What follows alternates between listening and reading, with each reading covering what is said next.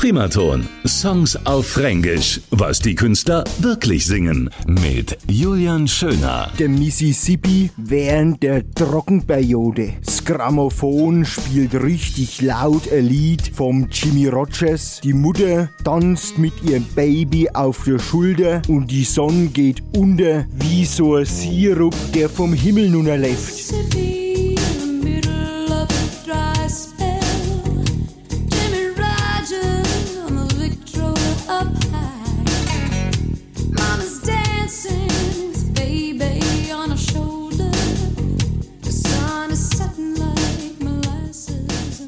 Der Bub konnt singen und hat auch ganz genau gewusst, wie er sich zu bewegen hat. Man konnt einfach nicht genug kriegen von dem schwarzen Samt und dem Lächeln von der Jugend.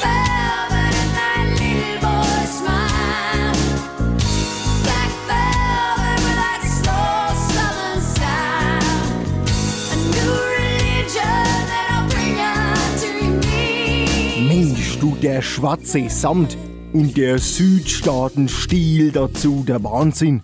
Wie eine neue Religion, die dich einfach niederknien lässt. Und dann gibt's ja noch das Fränkisch. Und das ist ja sowieso brutal erotisch. Primaton. Songs auf Fränkisch. Was die Künstler wirklich singen. Alle Folgen jetzt auch als Podcast. Radioprimaton.de